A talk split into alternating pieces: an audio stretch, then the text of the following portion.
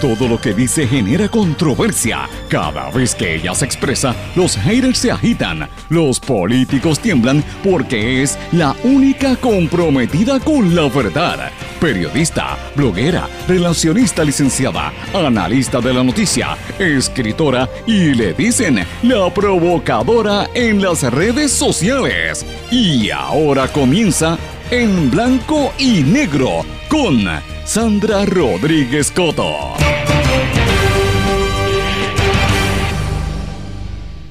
Bienvenidos a su programa en blanco y negro con Sandra. Hoy es viernes 26 de julio de 2019, la edición 329 de su programa. Les saluda Sandra Rodríguez Coto.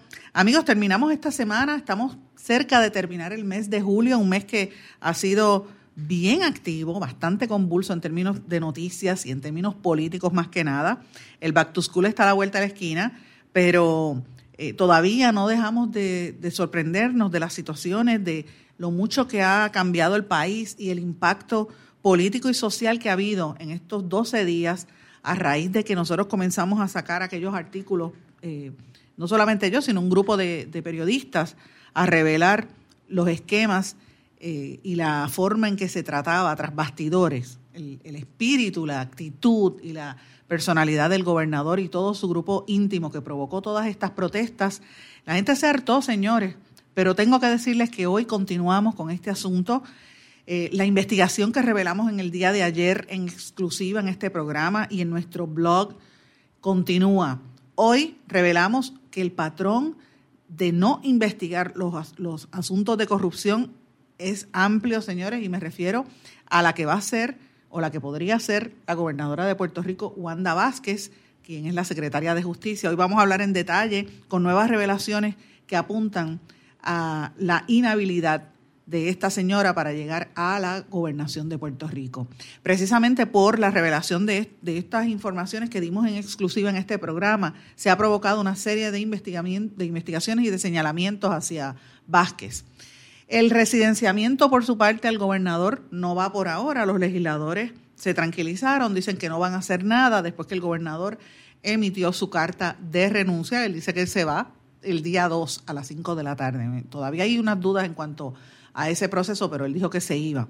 Señores, de la protesta a la celebración. Después de tantos días de protesta, la gente está celebrando el triunfo, pero están con los ojos eh, bien abiertos, alertos a lo que sucede. Se han radicado 12 querellas contra la policía y hay unas preguntas y unas interrogantes todavía ahí pendientes en, torno a la policía, el tratamiento durante eh, las, manifestaciones y más que nada la falta de policías que hay en Puerto Rico porque siguen gastando dinero en otras cosas. De hecho, la limusina aquella famosa, 250 mil pesos, que compró Pesquera y el gobernador, una limusina blindada, todavía no ha llegado supuestamente aquí. su, su paradero es desconocido y mientras tanto se votó el dinero en ese equipo que no se va a utilizar. Señores, estas son algunas de las noticias locales. Tengo muchas noticias internacionales también que quiero comentar con ustedes hoy en este su programa. Y como todos los días, le doy muchas gracias por los comentarios y las llamadas telefónicas, los mensajes que recibo a través de las distintas plataformas eh, sociales. Y también tengo que decirlo de chat, porque yo estoy en Signal y estoy en WhatsApp y en Messenger. No estoy en Telegram. No me he querido meter porque ya es demasiado. Entre eso, los correos electrónicos, las llamadas de verdad, el, día no da para estar atendiendo tanta cosa, pero bueno, les agradezco mucho sus comentarios. También tengo que decirle que en el día de ayer me cogí un brequecito, los que me siguen en Facebook lo saben, y fui a un evento de performance, ¿verdad? En, en el viejo San Juan, en conmemoración del, del Año Internacional de la Mujer Negra y Afrodescendiente Hubo lectura de poemas, hubo baile de bomba, eh, hubo unos pleneros, unas pleneras allí también tocando, hablando sobre el discrimen y sobre otras cosas, pero estuvo extraordinario. Dieron un taller de, cómo ponerse los, pañuelos y ese tipo de cosas. Eh, y estuvo de lo más entretenido, un grupo bastante nutrido de, personas. Me encontré por allí con, con Daniel Nina y con un grupo, lo organizó también la, amiga escritora y poeta, que es parte del equipo del grupo de las ancestras al cual yo pertenezco de, de poesía eh, Glorianza Chantonetti, así es que estaba de lo más interesante el, evento. Pero me llama la atención que mucha gente que vi allí escucha este programa de diferentes partes. De hecho, había un señor que me dice que, allí en el Viejo San Juan, que, no, que, escucha la señal desde Patillas y es la gente que vive en toda la zona sureste de Puerto Rico, allí Patillas, Arroyo, Salinas, Yabucoa, toda esa región, eh, nos puede sintonizar en este programa a través de X61, que es el 610 AM, y el en FM nos sintonizan a través del 94.3 FM. También, eh, si usted está en la zona de Utuado, Adjuntas, Jayuya, en esa área, pues mira, nos, puede sintonizar a través de Éxitos 1530 AM Mucha gente que me ha escrito en estos días del área de Orocovis y de la montaña, que me dicen que, quieren que vaya por allí, que hace tiempo que no voy. Y yo, bueno, sí, yo voy a cada rato, pero tengo que darme la vueltita. Eh, Julito, vamos a, vamos a, inventar algo rápido para ir por allá, eh, que nos pueden sintonizar siempre a través de Cumbre 1470 AM o en el FM, que es el 106.3 FM. Si usted está, señores, en el área este y noreste del país, que es donde yo más tiempo paso, ¿verdad? Eh, incluyendo obviamente Vieques y Culebra, no voy tanto, pero me encantaría estar más tiempo allí porque ambas son hermosas. Toda esa zona nos puede sintonizar a través del 1480 WMDD. Ayer estuvimos conversando con Charlie en, uno de los programas de, de y de verdad que estuvo de lo más interesante. Si usted está en el área oeste, eh, toda esa zona de Cabo Rojo, Mayagüez, eh, hasta el sur nos sintoniza a través de WIAC 930 AM. Y yo tengo que decir, a mí esa es la parte más bonita, y me perdona a los demás, ¿verdad? Pero a mí me encanta el área oeste de Puerto Rico. Eh, me encantaría estar allí todo el tiempo. Además que la gente es distinta, la gente es como que más tranquila y uno la pasa divinamente bien cada vez que va por allá. Así que nos sintonizan por esa emisora, al 930 AM, que pertenece a la cadena de WIAC y estoy recibiendo muchos mensajes de gente de allá, sobre todo de Moca, eh, de gente del área de Rincón, mucha gente de Rincón, de Aguadilla y obviamente mucha gente de Mayagüez que me están sintonizando. El alcalde de Cabo Rojo tiene parece que un equipo de gente que nos está oyendo todo el tiempo, así que saludos alcalde que, que me envió mensaje también. Gracias por a la gente de Cabo Rojo por sus mensajes eh, y por su seguimiento ¿verdad? a los temas que estamos cubriendo en este programa. Y obviamente si usted está en la zona metropolitana, en San Juan, todo el norte de Puerto Rico, prácticamente todo Puerto Rico, nos sintoniza por la poderosa señal de WIAC 740 AM. Como siempre le digo, usted me puede dejar sus mensajes en Facebook, Sandra Rodríguez Coto, en Twitter, SRC Sandra, o también en mi blog en Blogspot, en blanco y negro, que tiene el mismo nombre de este programa. Pero bueno, hablando del blog, tengo que comenzar con unas noticias exclusivas que nosotros estamos difundiendo durante el día de hoy en seguimiento a la investigación que revelamos el día de ayer eh, sobre Wanda Vázquez, quien a todas luces va a ser la eh, gobernadora de Puerto Rico en caso de que no se nombre a un secretario de Estado en propiedad. Tengo que decir que todavía el, país no se había levantado, ¿verdad? No, había, no se había sacudido del shock de no tener, de, enfrentarse a un gobernador que tuvo que renunciar, ¿verdad? No tener un gobernador eh, fijo, ¿verdad?, en, Puerto Rico, precisamente por la, oposición, y ya empiezan a trascender pues todas estas noticias que nosotros dimos a conocer en exclusiva.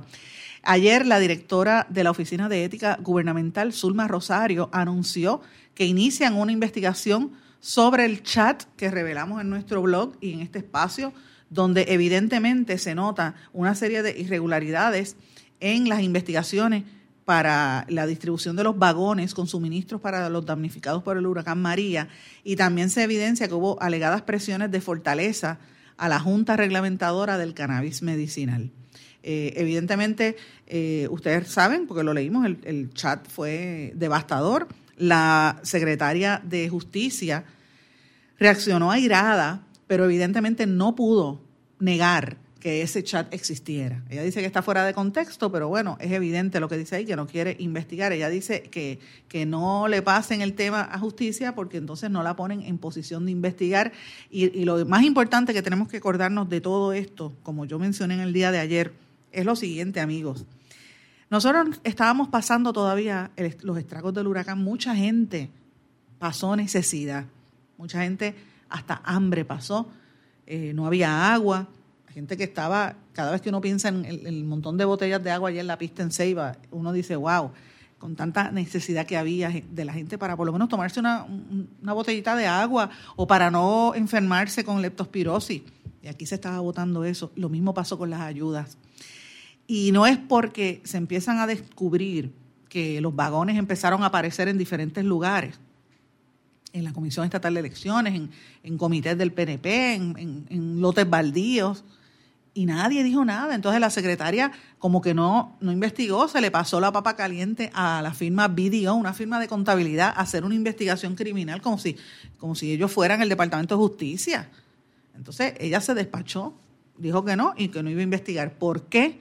Evidentemente porque ahí hay una, una alegación de que esos vagones tenían que ver con parte de los, de los fondos y, del, y de los suministros que llegaron a través de FEMA, a través de las diferentes entidades y, sobre todo cuando se creó la, organización por la primera dama de Unidos por Puerto Rico, que después pasó a ser una entidad privada, eh, pero ustedes recordarán que al principio eh, quien lo estaba administrando, manejando todo el tiempo, es la primera dama eh, Beatriz Rosello. Y ustedes tienen que recordar también, amigos, que en ese proceso, en días recientes, cuando el hijo del ex secretario de la Gobernación y de, y de Hacienda, Raúl Maldonado, pues su hijo Raúl, dio a conocer uno en unos comentarios en las redes sociales que eh, supuestamente, según él, el gobernador tenía un, una gaveta con cheques que eran para Unidos por Puerto Rico y que trató de manipular una auditoría que precisamente iba a ser la compañía Video para que no tocara a la primera dama sobre el caso de Unidos por Puerto Rico. O sea, vamos a ir sumando uno más uno para que usted vea cómo es esta situación. Y esto se desprende, ¿verdad? Es que primero sale con, el tema de Maldonado, los arrestos de ACES, el arresto de la secretaria de Educación, y después nosotros sacamos las primeras páginas del chat, ya todos sabemos esta historia, fue en nuestro blog que salieron, eh, y en Noticel, y posteriormente salió el chat en su totalidad, las 889 páginas, en el Centro de Periodismo Investigativo. Así es que de eso es que estamos hablando, amigos, estamos hablando de una situación sumamente seria, penosa para Puerto Rico, eh, y, por eso es que estamos pendientes a esto, porque es que de lo que se trata es, amigo, de la libertad que tenga la gente de enterarse de las cosas y más que nada, la preocupación tan grande que hay por porque el Departamento de Justicia sencillamente no le dio la gana de investigar y no podemos olvidar eso. Así que ya sabemos que Ética va a investigar. Eh, tengo información también, esto podría pasar, eh, eh, enviarse un referido nuevamente a la, oficina del panel del FEI. Ustedes saben que el panel del FEI investigó a la secretaria de, Justicia y en regla 6 no hubo cintila de evidencia para, para que la procesaran. Pero estas situaciones, pues podría haber. ¿Por qué? Porque ella viola su una serie de artículos, o sea, negligencia en cumplimiento de deber, se negó a investigar y ya todo eso, pues lo hemos ah, eh, analizado en el en nuestros escritos. Así que esto trascendió ayer a nivel internacional y toda la prensa local evidentemente pues le puso mucha atención. Pero esto no termina ahí, amigos. la situación no termina ahí. Ustedes saben que, como les dije, nosotros hemos estado cubriendo todo este tiempo desde el principio y, hemos estado eh, cubriendo la situación. Hoy publicamos dos artículos en nuestro blog en blanco y negro con Sandra, donde evidencia un patrón ah, eh, concertado de parte de la Secretaría de Justicia para básicamente esconder y ocultar información. El primero tiene que ver con eh, ampliando, ¿verdad? Una ampliación al detalle de lo que ocurrió en el caso de la investigación del cannabis medicinal. He dejado un poco atrás el tiempo, el, tema de los vagones, porque es que es demasiada la información que sigo eh, recibiendo, pero es importante que miremos en detalle con esto. La evidencia documental en nuestro poder corrobora que Wanda Vázquez, eh, quien va a ser posiblemente la gobernadora a partir del 2 de agosto, si el gobernador eh, así lo determina y, se cumple su promesa, ella le dio la espalda a un esquema de corrupción en la Junta Reglamentadora del Cannabis Medicinal para, para supuestamente beneficiar a unos allegados de la fortaleza. Ella, la secretaria Vázquez, no investigó un esquema de venta de influencias y presiones indebidas señores, que ejercía una pareja de asesores en la mansión ejecutiva para agilizar que le dieran los contratitos y las licencias a, todos esos eh, eh, empresarios que tenían los negocios como dispensarios y los, el tema del cultivo del cannabis, que yo no sé si ustedes se dan cuenta que eso como que, uff, de momento empezó uno detrás del otro y, ahora tú miras para la esquina y tú tenías un vecino y no te das cuenta que ahora ese es un, dispensario de cannabis. Es como si fuera un, un, punto oficial de droga en cada, en cada esquina, porque lo tienen en donde quiera hay. Eh, yo no sé si el mercado es tan grande, porque para que haya tanto punto de eso de, los dispensarios, esos puntos de cannabis, pues tiene que ser que ahí el mercado, pero lo cierto es que en ese proceso, eh, pues aparentemente hubo un esquema ahí. Yo quiero decir meridianamente claro en este programa que yo recibí eh, a través de terceras personas, a mí no me lo enviaron directamente, unas declaraciones emitidas por la señora Palau eh, Abasolo, que es una de las que está imputada en este esquema, eh, imputada por un referido que hizo el propio secretario de la gobernación, el ex secretario de la gobernación y de Hacienda, Maldonado, a justicia. Eh, yo eh, conozco a familiares de esta licenciada Palau y en el día de hoy espero poder comunicarme con ella y, si la tengo que entrevistar la voy a poner al aire en el programa, conmigo no hay ningún problema. Pero yo me remito a los documentos y los documentos son contundente. Yo estoy diciendo lo que dice el documento oficial del Departamento de Justicia, el, documento que se sometió a justicia. Y lo más interesante de todo esto y, preocupante ante mis ojos es precisamente eso, porque se trata de una pareja de asesores que tenía vínculos en Fortaleza y que se proyectaba como asesores de Fortaleza. Los documentos en nuestro poder, específicamente en las conversaciones en chats y en mensajes de texto, también confirman que esta pareja de asesores de Fortaleza, o sea, los abogados María Palau Abasolo y su esposo, José Giovanni Ojeda, ejercían presión constante y sistemática para obligar a que se dieran licencias de cannabis a ciertas empresas. Palau Abasolo es la, era o es la asesora del gobernador Ricardo Rosselló en desarrollo e infraestructura. Y en el papel, en el documento de, que se refirió a justicia, eh, se identifica a Ojeda como su esposo. Eh, y originalmente se decía que él no trabajaba en el, en el gobierno. En las declaraciones enviadas a algunos medios por parte de Palau Abasolo, ella confirma que este hombre eh, es su marido, que se casaron posteriormente, y que él, este licenciado Ojeda, tenía un contrato de servicios profesionales y asistencia con la Fortaleza, por lo menos para el año 2017 y 2018. Ella eh, está licenciada, dice que ella nunca ha sido entrevistada. De hecho, tengo que decirles algo más, que esto es lo más contundente. La secretaria de Justicia dice que esto son falsedades y dijo que había referido la investigación a Olga Castelló. Pero señores, no hay ninguna investigación para nada, porque hasta la misma licenciada Palau Abasolo lo, lo confirma. Ella dice que ella nunca la han investigado. Ustedes pueden ver sus declaraciones, están impresas en esa columna que yo acabo de escribir eh, columna no, artículo que acabo de escribir, eh, porque no es de opinión. Así que, evidentemente, es importante que lo vean, que, analicen lo que hemos estado tratando de plantearles, porque evidentemente ella dice que son falsas las, las declaraciones, ella dice que nunca ha sido citada ni por el, el licenciado Raúl Maldonado, entonces secretario de la Gobernación, ni por Wanda Vázquez, la secretaria de Justicia, ni por ningún funcionario del departamento. O sea que no ha habido nada. Y, yo, y lo importante de todo esto, señores, es que volvemos a lo mismo. Wanda Vázquez quiere ser secretaria, eh, quiere ser gobernadora. Eso es lo que la van a, designar según el orden eh, sucesorial, si no se nombra a un secretario de Estado en propiedad. Y al ella negarse a investigar actos de corrupción, viola varios artículos del, del, Código Penal, como por ejemplo el artículo 262 del incumplimiento en el deber, el artículo 263 de negligencia y el artículo 280 de encubrimiento por negarse a investigar. Y eso es parte de lo que nosotros estamos revelando. Y esto dice mucho del carácter y es una situación bien seria, porque precisamente por eso es que estamos eh, como estamos, toda esta, toda esta vorágine de situación que, que le costó el puesto, la renuncia al gobernador Rosselló, tiene que ver con la corrupción. Y el que venga a sustituirlo tiene que ser una persona que tenga un historial íntegro. Y la evidencia dice lo contrario, o por lo menos demuestra que ha habido un patrón de no investigar por parte de la secretaria de Justicia, Wanda Vázquez. Como dije, tenemos en nuestro poder copias de correos electrónicos, mensajes de chat, de hecho tenemos hasta mensajes de Telegram de, otro tema, del tema este del Departamento de Justicia, eh, documentos de empresas vinculadas al cannabis medicinal, tenemos reglamentos y tenemos no solamente el informe que preparó Maldonado, sino también el referido a justicia. Son más de 40 páginas y las páginas son contundentes, las páginas lo dicen e, expresamente lo que nosotros estamos denunciando en el día de hoy. Eh, obviamente, en todo se evidencia, como les dije, un patrón de influencias indebidas y presiones que denunció el ex jefe de la Junta de Cannabis.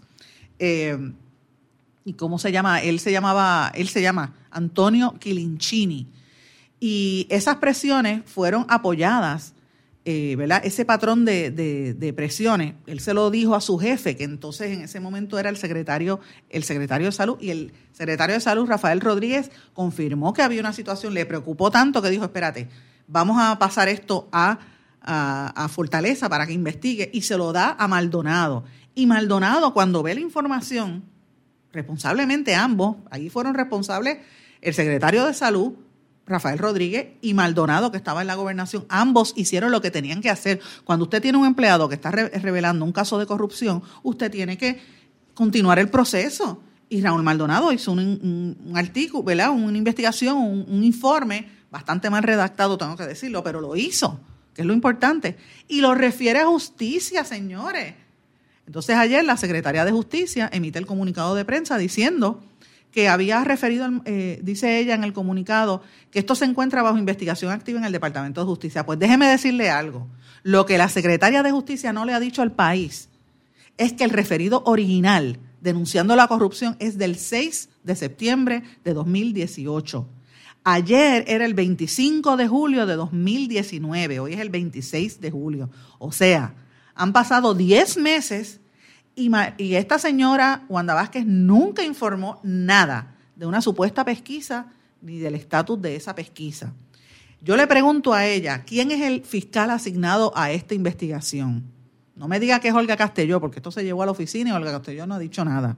Yo quiero saber quién es el fiscal asignado. Yo le pregunto a ella a cuántos testigos han citado. Yo le pregunto a ella cuántas declaraciones juradas han tomado. Es decir, yo quiero que explique dónde, en qué etapa está esa investigación. Yo no quiero que me dé el detalle, pero que me diga por lo menos esas informaciones para uno corroborar que es cierto. Porque es bien fácil salir a la prensa y decir, ay, esto es una, esto son imputaciones, esa investigación está, y uno tiene que creerla como si fuese el Papa que habla ex cátedra. No, yo hablo con evidencia y con documentos, y escribo con documentos. Y el documento, me remito a lo que dice el documento, y el documento es contundente. Tanto el secretario de Salud como el entonces secretario de la Gobernación, ambos revelaron un patrón de aparentes violaciones, de hostigamiento y de aparente corrupción en la Junta de Cannabis y el Departamento de Justicia se le sentó encima. Esa es la evidencia, esa es la realidad, le guste a quien no le guste y que lo pruebe la secretaria de Justicia, Wanda Vázquez. Señores, vamos a ir a una pausa porque el tiempo me traiciona y esto quiero entrarlo en detalles, mucha información la que tenemos en el día de hoy. Vamos a una pausa y a nuestro regreso continuamos con este, este descorrer del caso de corrupción tan importante que estamos viendo en el día de hoy. Vamos a una pausa. No se retiren, el análisis y la controversia continúa en breve, en blanco y negro, con Sandra Rodríguez Coto.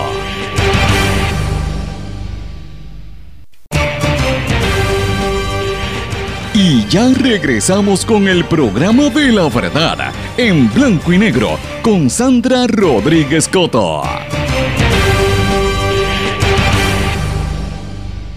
Regresamos en blanco y negro con Sandra, amigos, y continuamos lo que dejamos en el segmento anterior en, esta investigación que llevamos sobre los alegados actos de corrupción que se llevaron a cabo en la Junta de Cannabis Medicinal y que la, y la secretaria de Justicia y potencial gobernadora de Puerto Rico, Wanda Vázquez, se negó a investigar. O sea, yo reitero que ella dice que había una, investigación, pero nunca se ha dado a conocer absolutamente nada. Así que vuelvo y le hago las preguntas que dije antes de irnos a la pausa. Si es cierto que hay una investigación que diga quién es el fiscal asignado, a cuántos testigos han citado, ante, cuántas declaraciones juradas han tomado, o sea, ¿en dónde está la investigación? O es que decir, yo, yo investigué o yo refería a Olga Castelló, con eso se queda, queda en nada. Pues miren, estas son cosas que hay que preguntarse con detenimiento. Y este caso se remonta al año 2018, y vuelvo, repito, cuando el, secretario de Salud, eh, Rodríguez, responsablemente le refirió a Maldonado, que estaba entonces en, la gobernación, ese esquema irregular que él veía en la, en, la Junta de Cannabis. El documento, entonces vino Maldonado, hizo un documento el 10 de septiembre donde hace como una relación de hechos y empieza entrevista a Quilinchini. Allá habían en esa entrevista una abogada y una fiscal también. Y Quilinchini revela que tuvo que soportar un patrón de hostigamiento por parte de Palau, y Palau Abasolo y de Ojeda, que se pasaban llamándolo, le mandaban mensajes de texto, hasta chats por Telegram, según se desprende del informe. Señores, en los documentos que yo tengo en mi poder y que están algunos contemplados, incluidos en el artículo de hoy, se evidencia algunos de esos chats y usted ve la forma en que se, le, en que se dirigen a Quilinchini, que era el que dirigía la Junta de la, de la cuestión esta del cannabis medicinal. Eh, según el documento sometido a, como parte del pliego que se refirió a justicia y que justicia se le sentó encima, en una ocasión Ojeda, que ni siquiera era empleado de salud, le gritó por teléfono a Quilinchini Palau Abasolo lo increpó varias veces para obligarlo a que alterara todo el sistema de trabajo. Miren esto, Ojeda representaba alegadamente empresas y él quería que Quilinchili cambiara el sistema de software de computadora que ya había estado este, decidido años antes, incluso bajo la administración pasada, y era el que la industria creo que aprobaba.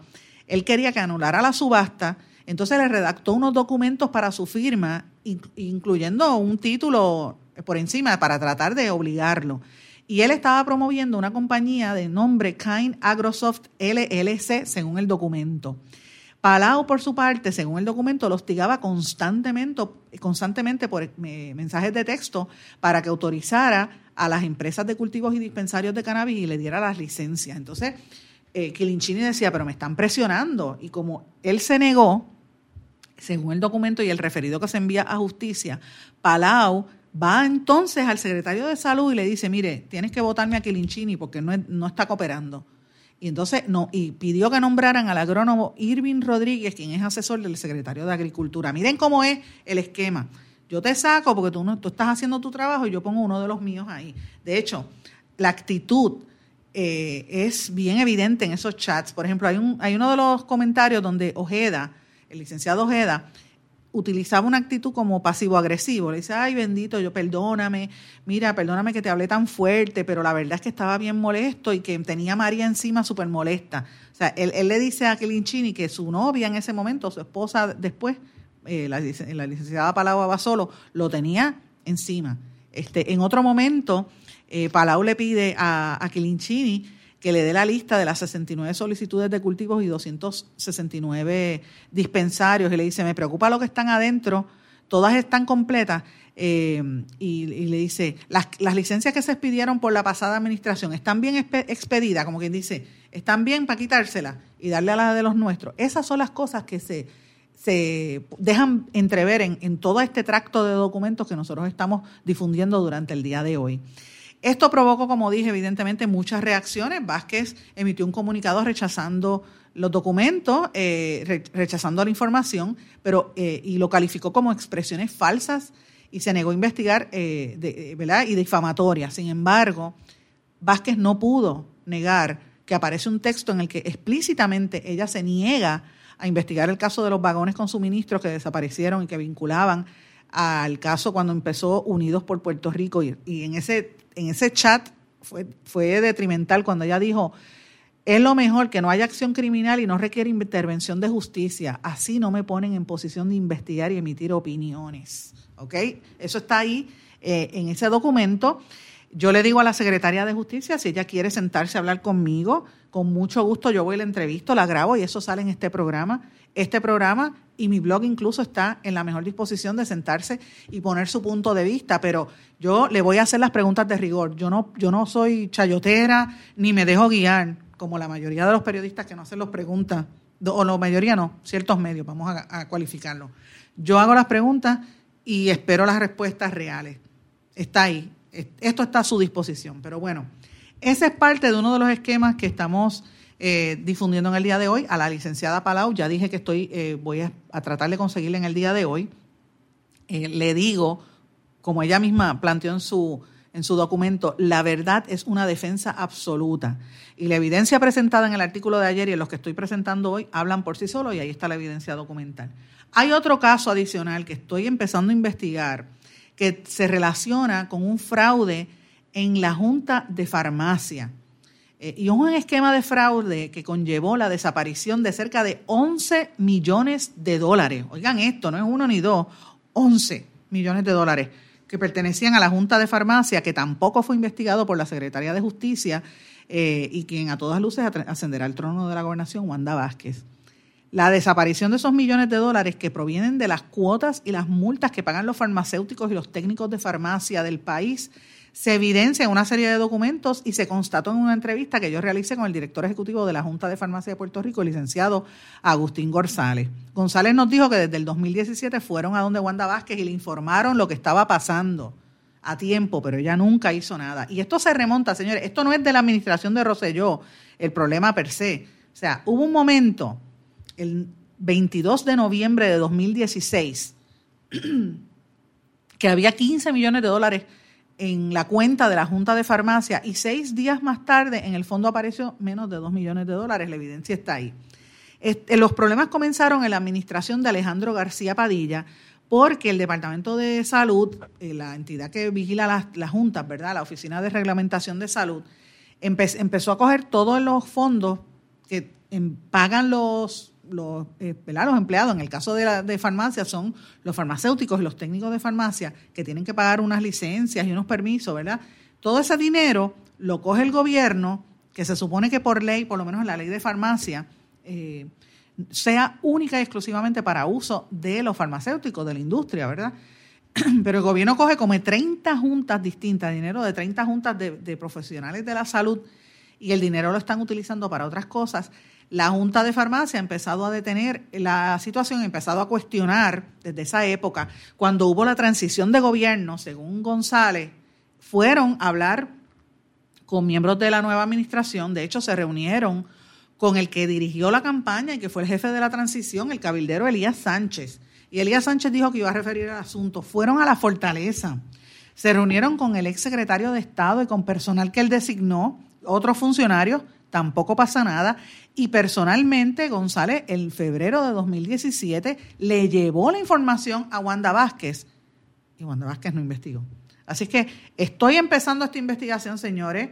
Eh, esto pica y se extiende y tiene más detalle porque estamos hablando de muchos millones de dólares, pero tenía que sacarlo hoy porque para que ustedes vean cómo es el patrón. Y esto me viene a, a colación con otra información que trasciende durante el día de hoy sobre cómo la secretaria nunca ha asistido a las reuniones del Grupo Interagencial Anticorrupción en lo que va de año, ni tampoco ha enviado eh, su representante, que ustedes saben que ese, ese organismo lo creó el renunciante Ricardo Rosselló eh, Nevares, y era, incluía una serie de entidades, al, fiscal del, del FEI, eh, a ética gubernamental, a las autoridades federales y otros. Y obviamente ella no ha estado visitando esto a raíz del caso que tuvo, la, erradicación de casos por, por parte del FEI.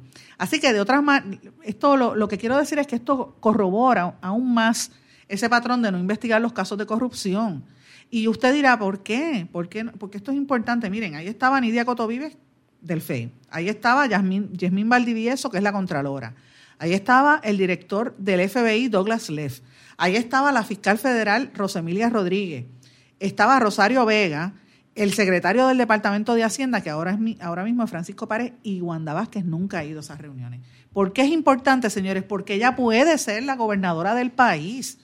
Y acabamos de pasar 12 días, donde el país se detuvo por 12 días en protestas, en reacción a un chat que reveló que la corrupción y la depravación política, económica y moral estaba en los cimientos de esta administración, en la gente de la cúpula que tomaba las decisiones, mientras aquí la gente está pasando necesidad, mientras les cierran las escuelas, mientras los viejitos no reciben las los medicamentos o le quitan la tarjeta, o las familias se tienen que dividir. O señores, todavía hay 30 mil personas con toldos azules. Ah, vamos a poner las cosas en perspectiva esa gente estaba cometiendo corrupción. Por eso es que hay que ser fiscalizadores y hay que ser más exigentes con la gente que está tomando las determinaciones. Y si Wanda Vázquez llega a la gobernación, muy bien que llegue, pero que conteste las preguntas. Porque no se la vamos a dejar pasar ni esta ni ninguna. Y menos ahora en este momento histórico que vive Puerto Rico. Así que por eso es que hemos estado haciendo esta, esta investigación con tanto, detenimiento eh, y con tanta precisión. Y es importante decir también que estamos observando y vamos a estar cubriendo los próximos días este proceso en la Cámara de Representantes, porque también la legislatura tiene que investigar y se le ha sentado encima. De hecho, la Cámara dijo que no va a iniciar el proceso de residenciamiento contra el gobernador Rosselló, aunque siempre tienen, y lo han dicho algunos de los miembros, que tienen desconfianza eh, por la forma en que el gobernador se expresó y por darle eh, la oportunidad que él pidió que le dieran hasta el 2 de agosto para irse. Así que en la, sección, en la sesión extraordinaria que va a comenzar, que comenzó ayer, eh, leyeron la carta de lectura, leyeron la, carta de renuncia, perdón, de, de y le van a dar un break. pero ciertamente estamos hablando de una situación bien seria que incluye, ¿no? es un juicio político, incluiría también al, presidente del Senado y a la, presidenta del Tribunal Supremo, Maite Orono, quien es quien tiene que presidir ese juicio político según eh, al gobernante, ¿verdad? Según establece la Constitución de Puerto Rico. Así que es importante que nosotros estemos bien atentos a esta situación política. Es importante que la prensa siga haciendo las preguntas, porque están haciendo ahora muchas cosas escondidas del pueblo, tras bastidores. Y ahora es cuando más eh, abiertos los ojos tiene que tener la prensa del país más que nunca antes, señores.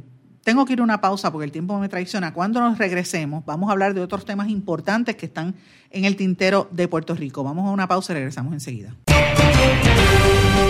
No se retiren, el análisis y la controversia continúa en breve, en blanco y negro, con Sandra Rodríguez Coto.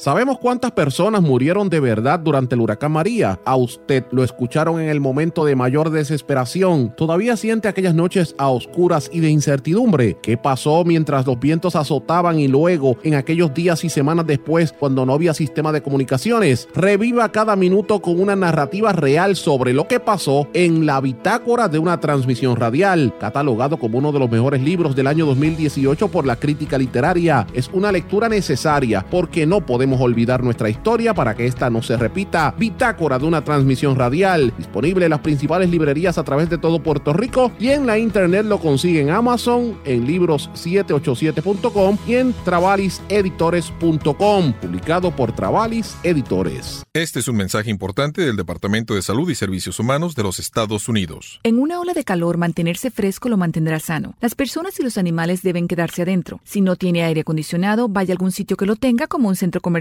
Beba más líquidos, evite el alcohol y las bebidas con azúcar. Si sale, póngase ropa ligera. Nunca deje a nadie, en especial a los bebés o niños pequeños o a los animales, en un vehículo estacionado y cerrado. Para obtener más información, llame al 1-800-CDC-INFO. Quítese el dolor de cabeza con sus obligaciones de contabilidad con los servicios que presta Villalba y Villalba Company. Directo, personal y con sensibilidad humana. Lo que se busca en un verdadero asesor de contabilidad para todo tipo de servicio de contabilidad, pago de IBU, pago de nómina, informes trimestrales y anuales y otros. Ofrecen servicio directo personalizado. Villalba y Villalba Company. Para orientaciones, su teléfono el 939-336-5774. 939-336-5774. El abandonar un animal es abuso y es ilegal. Si ya no puedes atender a tu perro, llévalo a un albergue o centro de control. Si lo abandonas en la calle, le estás garantizando una muerte dolorosa y segura. Evitemos tener animales sufriendo en nuestra isla. Reportar el abuso es tu responsabilidad. Así que si ves a alguien maltratando o abandonando un animal, llama inmediatamente a la policía al 787-343-2020. Comprométete.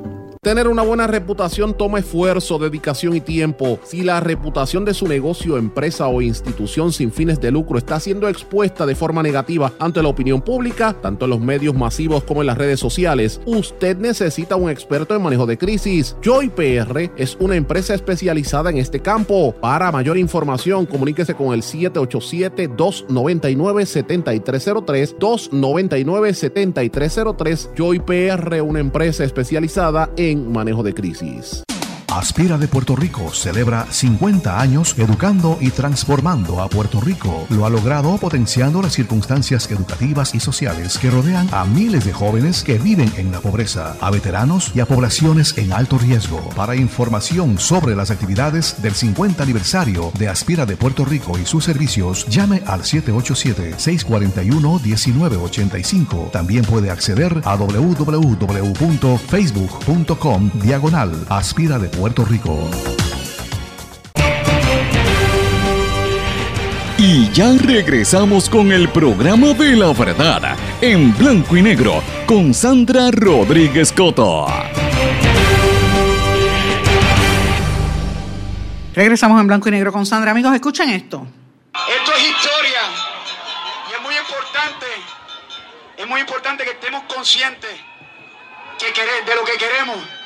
Nosotros queremos que haya un cambio, que haya un cambio, que no, es, que no queremos estos partidos políticos con la misma cosa, con los mismos charlatanes en el gobierno. Queremos caras nuevas, con ideas nuevas. Eso es lo que está pidiendo Puerto Rico. Se René, calle 13. Estamos pidiendo cambio. Necesitamos un cambio. Y la, la misma gente que está en el gobierno ahora mismo, que sabemos que forma parte del mismo circuito Ricardo Rosselló, también se tiene que ir. No queremos a nadie, a nadie del pasado, queremos gente de, de la hora, de nueva, gente nueva. Pero me siento, y hoy más que nunca, puertorriqueño de alma, de corazón y de sangre. Ese es el actor Julián Gil. Voy a hablar por muchos de los compañeros que hoy no están aquí. Hay muchos que también pusieron su granito de arena y hoy no están aquí. Hay mucha gente en la diáspora también que no han podido venir a ninguna marcha pero créanme, créanme que cada uno de los puertorriqueños que están fuera de la isla están haciendo la misma fuerza que ustedes. Y a esos boricuas vamos a mandarle un aplauso gigante. Yo creo que aparte del respeto que se merece el boricua, hemos olvidado, nos hemos olvidado de los colores. Yo creo que somos boricuas, nuestro color es rojo, azul y blanco, es ese que está ahí. Ese de la bandera es el color de todos nosotros. Me siento feliz porque nuevamente el pueblo de Puerto Rico hace historia y sobre todo de una manera pacífica. De eso se trata. Sigan hacia adelante, saben que cuentan con nosotros y que Dios los bendiga siempre. Los amamos. Ese es Wisin. Yo no soy de hablar mucho. Ayer no hablé, antes no hablé porque lo mío es cantar en la tarima y montarla con mi gente, pero de corazón quiero decirle Estoy bien, bien, bien orgulloso de todos ustedes, de todos los puertorriqueños, de todos los boricuas que se han dejado sentir, que se han unido, que no nos dejaron solos. A los puertorriqueños fuera de Puerto Rico, en la diáspora, en el mundo entero había gente en Barcelona, en Madrid, donde quiera que yo iba a cantar en mi gira de Europa, había gente con letreros de Ricky renuncia, la bandera de Puerto Rico, que donde quiera que la veo en el mundo entero siempre me causa un orgullo increíble. Así que gracias Puerto Rico por hacerlo, gracias por unirte como nunca lo han hecho. Aquí había gente de todas las edades, de todos los sectores, de todas, aquí no había división alguna. Pero hay que decir la verdad y la mayoría, y algo que me causa mucho, mucho orgullo, es que la juventud boricua estaba en la calle.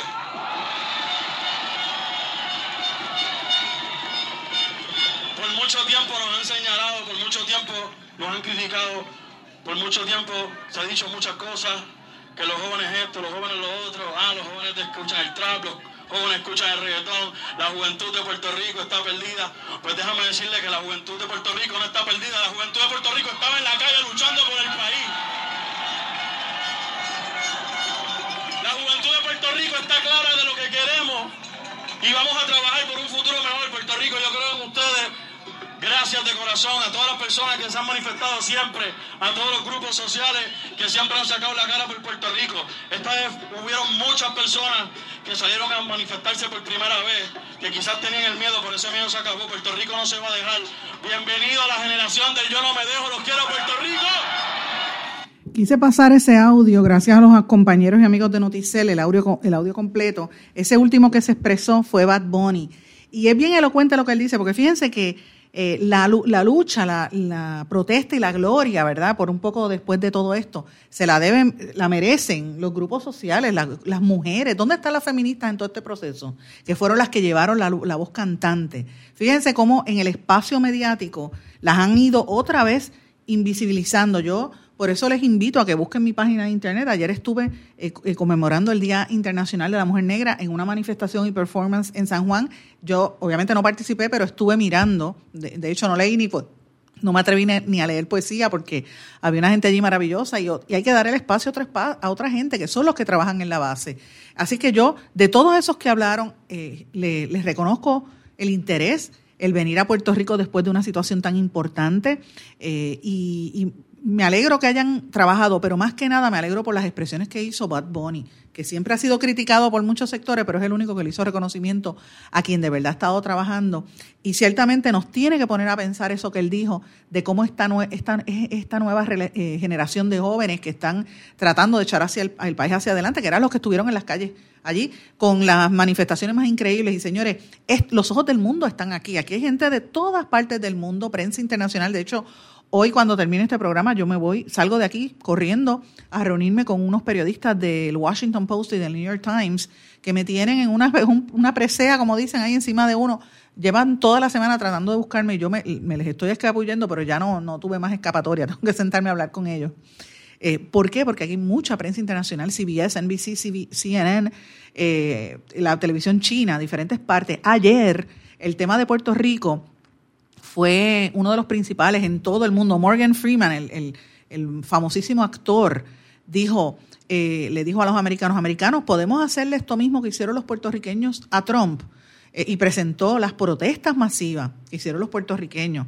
La directora de, de, cine, por ejemplo, la, de la aclamada serie When They See Us, Ava DuVernay, es la que hizo la, serie, por ejemplo, de los, de los cuatro jóvenes acusados de violar a una mujer en, el Parque Central de Nueva York, entre otras eh, películas y otros programas. Y, ella está ahora mismo de moda en Estados Unidos. Ella envía un tweet diciendo, te saludo Puerto Rico, eres valiente, más valiente que el resto de nosotros. Tomaste las calles en masas por el tiempo que se necesitara. Hicieron valer sus voces y sacaron a pasear su indignación. Ustedes ganaron, ustedes inspiran, publicó Duvernay. Otro que también dijo unas declaraciones fue Brian eh, Llenas, eh, donde hablaba de, los, de, que saludaba a Puerto Rico y decía que sus voces habían sido eh, señaladas. la capital, una, la Catedral del Sal en, en Zipaquirá, en Colombia, la adornaron con una bandera de Puerto Rico. En República Dominicana esto ha sido tema en todo el tiempo. De hecho, en el site en Chile, el escritor chileno José Ignacio Valenzuela, que ha hecho un montón de telenovelas famosísimas, envió un mensaje aplaudiendo el gesto y, la, y las protestas puertorriqueñas en contra de la corrupción sin violencia, sin disparar balas, sin derramar sangre. Eso ha sido un ejemplo entre todo el mundo. Eh, y obviamente la Real Academia de la Lengua Española envió en su página el tema principal así era la palabra del día puertorriqueño, el gentilicio de nuestro país. Así que, ¿cómo nosotros movemos de esta protesta y esta celebración a, una acción? Pues fiscalizando y llevando el trabajo y saliendo a la calle a trabajar, señores. Otras cosas que yo quiero mencionarles también que no podemos dejar pasar. Eh, las 12 querellas que se radicaron contra la policía, que se presentaron ante el monitor federal que vigila el, el comportamiento de los agentes, esto se dio a conocer eh, a través de un informe del presidente del Tribunal Federal, Gustavo Gelpi, que es el que está eh, eh, supervisando todo este proceso. Otra cosa que también tenemos que estar fiscalizando, amigos, ¿dónde quedó la limusina aquella carísima que mandó el gobernador a comprar y que vino Pesquera y la compró en 250 mil dólares, este, blindada, una Chevrolet Suburban, que supuestamente eso está todavía en un taller en Texas y no se sabe cuándo se la van a entregar a la policía. Yo pienso, esos 250 mil pesos, ¿cuántas patrullas se pudieron haber comprado con eso? O que cuántas cosas se pudieron haber hecho para ayudar a los policías, bendito, que no le pagan ni las horas extra, que estaban horas allí en estas manifestaciones de pie, pasando eh, eh, calor y coraje y recibiendo hasta pedradas, porque es la realidad. Yo sé que al final de las manifestaciones hubo gente que fue y abrazó a los, policías y los policías también, porque también están sufriendo, señores, los policías están más chavados que la, la mayoría de la gente en este país. Uno, yo me solidarizo, siempre he estado del lado de los policías, menos cuando empiezan a hacer los actos violentos muchas veces incitados por los supervisores. Siempre el que paga es el jamón del sándwich, el último abajo. Así que esos son temas que yo creo que tenemos que investigar. Hay unos temas importantes en, los, en las noticias internacionales también que yo quisiera por lo menos mencionarle unos titulares para que usted busque la información y llegue a su propia conclusión. No, no hemos tocado el juicio político a Trump, pero la fuerza de ese juicio ah, perdió porque Mueller como que cogió miedo, se, se paniqueó. Después del testimonio hubo, se evidencia que hay unas fracturas serias dentro del Partido Demócrata. Eh, hay una minoría del ala más progresista que dice que hay que hacer un nuevo juicio político, hay que someter a Trump a un juicio político, pero los que están más conservadores, como la misma Nancy Pelosi, lo descartó porque saben el poder político que tiene Trump. Así es que Nosotros hemos dado un ejemplo de dignidad aquí en Puerto Rico a ellos y no podemos dejarla caer. Como dijo Bad Bunny, parece mentira que yo estoy diciendo esto, pero como dijo Bad Bunny, no podemos dejarla caer. El gobierno de los Estados Unidos también, amigos, sancionó a los hijastros de Nicolás Maduro y a unos empresarios por supuestamente haber robado dinero de un programa de, comida eh, subsidiada en los Estados Unidos conocido como el CLAP. Eh, y, están sancionando a los hijos Walter, Joseph y Josual Flores, conocidos como los chamos, hijos de Cilia Flores, la esposa de Nicolás Maduro, que tenía estos negocios allá en los Estados Unidos. Otra noticia importante, señores, Estados Unidos a nivel federal va a reanudar las ejecuciones. Después de casi, casi 20 años sin hacerlo, estuvieron más de 16 años eh, eh, sin ejecutar reos federales. Este año lo van a volver a hacer, eh, es parte de la política de Donald Trump. Los, los grupos de defensa de derechos civiles van a estar en brote porque ciertamente la mayor parte de los casos son gente que son muchas veces víctimas inocentes casi siempre son minorías. Y es parte de la política racista del presidente Donald Trump de matar a la gente y muchas veces después que los matan, entonces se, se, comprueba que eran inocentes y estuvieron hasta en la cárcel de manera inocente. Es terrible esta situación. Eh, y otra cosa importante que yo quiero llamar la atención es que el principal banco de los Estados Unidos, me refiero a JP Morgan Chase, el portavoz de ese banco dio a conocer que y advirtió que el siglo del dominio del dólar norteamericano, el dólar estadounidense, está llegando a su fin y anticipa que las próximas décadas viene una recesión económica donde el dominio económico va a pasar de los Estados Unidos al, al continente asiático. O sea, el dinero va a estar en Asia, no solamente en China, que tiene el epicentro va a ser China, sino que también va a estar en, en otras áreas de, la, de toda esa región eh, asiática. Y en segundo lugar, estaría incluso también el empuje que viene de la península arábica y de Turquía. Después en tercer, eh, o sea, sería esa, esa zona, China, Arabia, Turquía, Japón, New Zealand y la parte este de, de, Rusia, una parte de Rusia. Así que llegaría hasta Australia. Ellos van a tener un crecimiento de un 50% del Producto Interno Bruto Global, mientras que Estados Unidos la economía está detenida. Esto lo está diciendo el mayor banquero en los Estados Unidos. Y, lo quiero alertar, me da pena que no he podido entrar en más detalles porque el tiempo me traiciona y hemos tenido una semana muy fuerte. Pero estas son cosas que tenemos que estar mirando con detenimiento. Señores, no tengo tiempo para más, me tengo que despedir. No sin antes desearles a todos que pasen buen fin de semana y estén atentos porque vamos a continuar con esta cobertura. Pasen muy buenas tardes. ¿Se quedó con ganas de más? Busque a Sandra Rodríguez Coto en las redes sociales o acceda a en blanco y negro.blogspot.com porque a la hora de decir la verdad solo hay una persona en la cual se puede confiar. Sandra Rodríguez Coto en blanco y negro.